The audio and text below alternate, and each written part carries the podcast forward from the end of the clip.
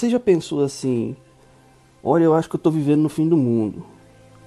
Ou você já orou assim para Jesus voltar, voltar logo? Eu já fiz essa oração.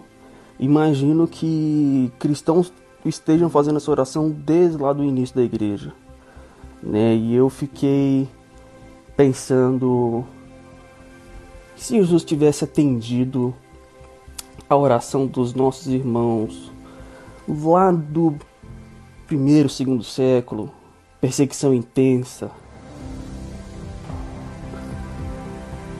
Enfim, é uma especulação. Eu, quero ler com você um, um versículo e um, trabalhar num insight muito, muito simples, cognitivamente estúpido, mas de um peso existencial muito interessante, que é Apocalipse 7, 9.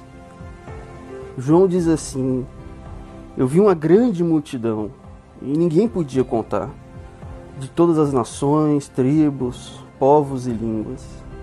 Eles estavam de pé diante do trono e diante do cordeiro, vestidos de vestes brancas com ramos de palmeira nas mãos e clamavam com forte voz, dizendo: Ao nosso Deus, que está sentado no trono, e ao Cordeiro pertence a salvação.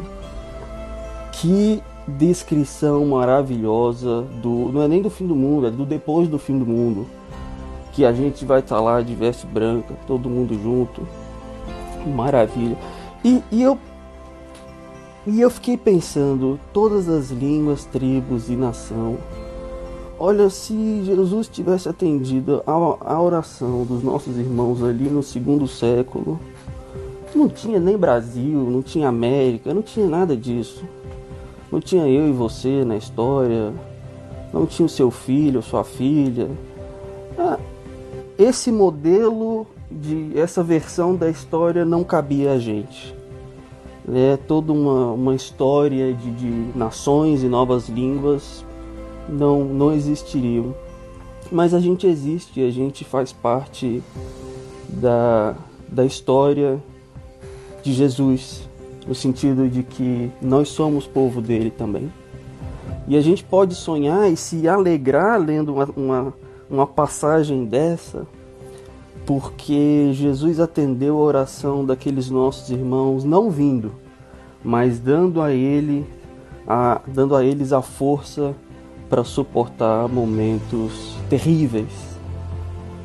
Ao mesmo tempo que Deus deu força e paciência a eles, Deus também revela ser um Deus de extrema paciência, porque olha quanta iniquidade ele tolera durante eras e eras e séculos, para que isso é necessário para que eu e você estejamos inclusos na história dele. E isso revela muito acerca do nosso Deus, revela muito acerca do caráter do Mestre em que a gente pode se espelhar.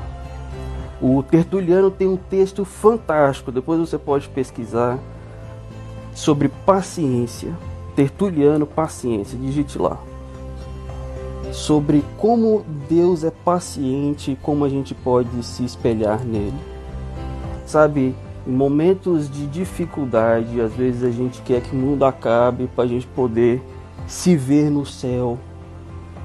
E existem pessoas que ainda nem nasceram, pessoas cujos pais talvez ainda nem nasceram, que estão também contidas nessa cena e só precisa que a gente persevere no Evangelho, passe essa mensagem para frente. Passe essa mensagem para os nossos filhos, para a próxima geração. E assim como os nossos irmãos, lá no segundo, terceiro e assim por diante, vieram perseverando para que o Evangelho chegasse até nós, assim também a gente persevera. E quando a gente menos esperar, vamos todos estar aqui nessa cena maravilhosa de vestes brancas contemplando o Deus da glória. Amém.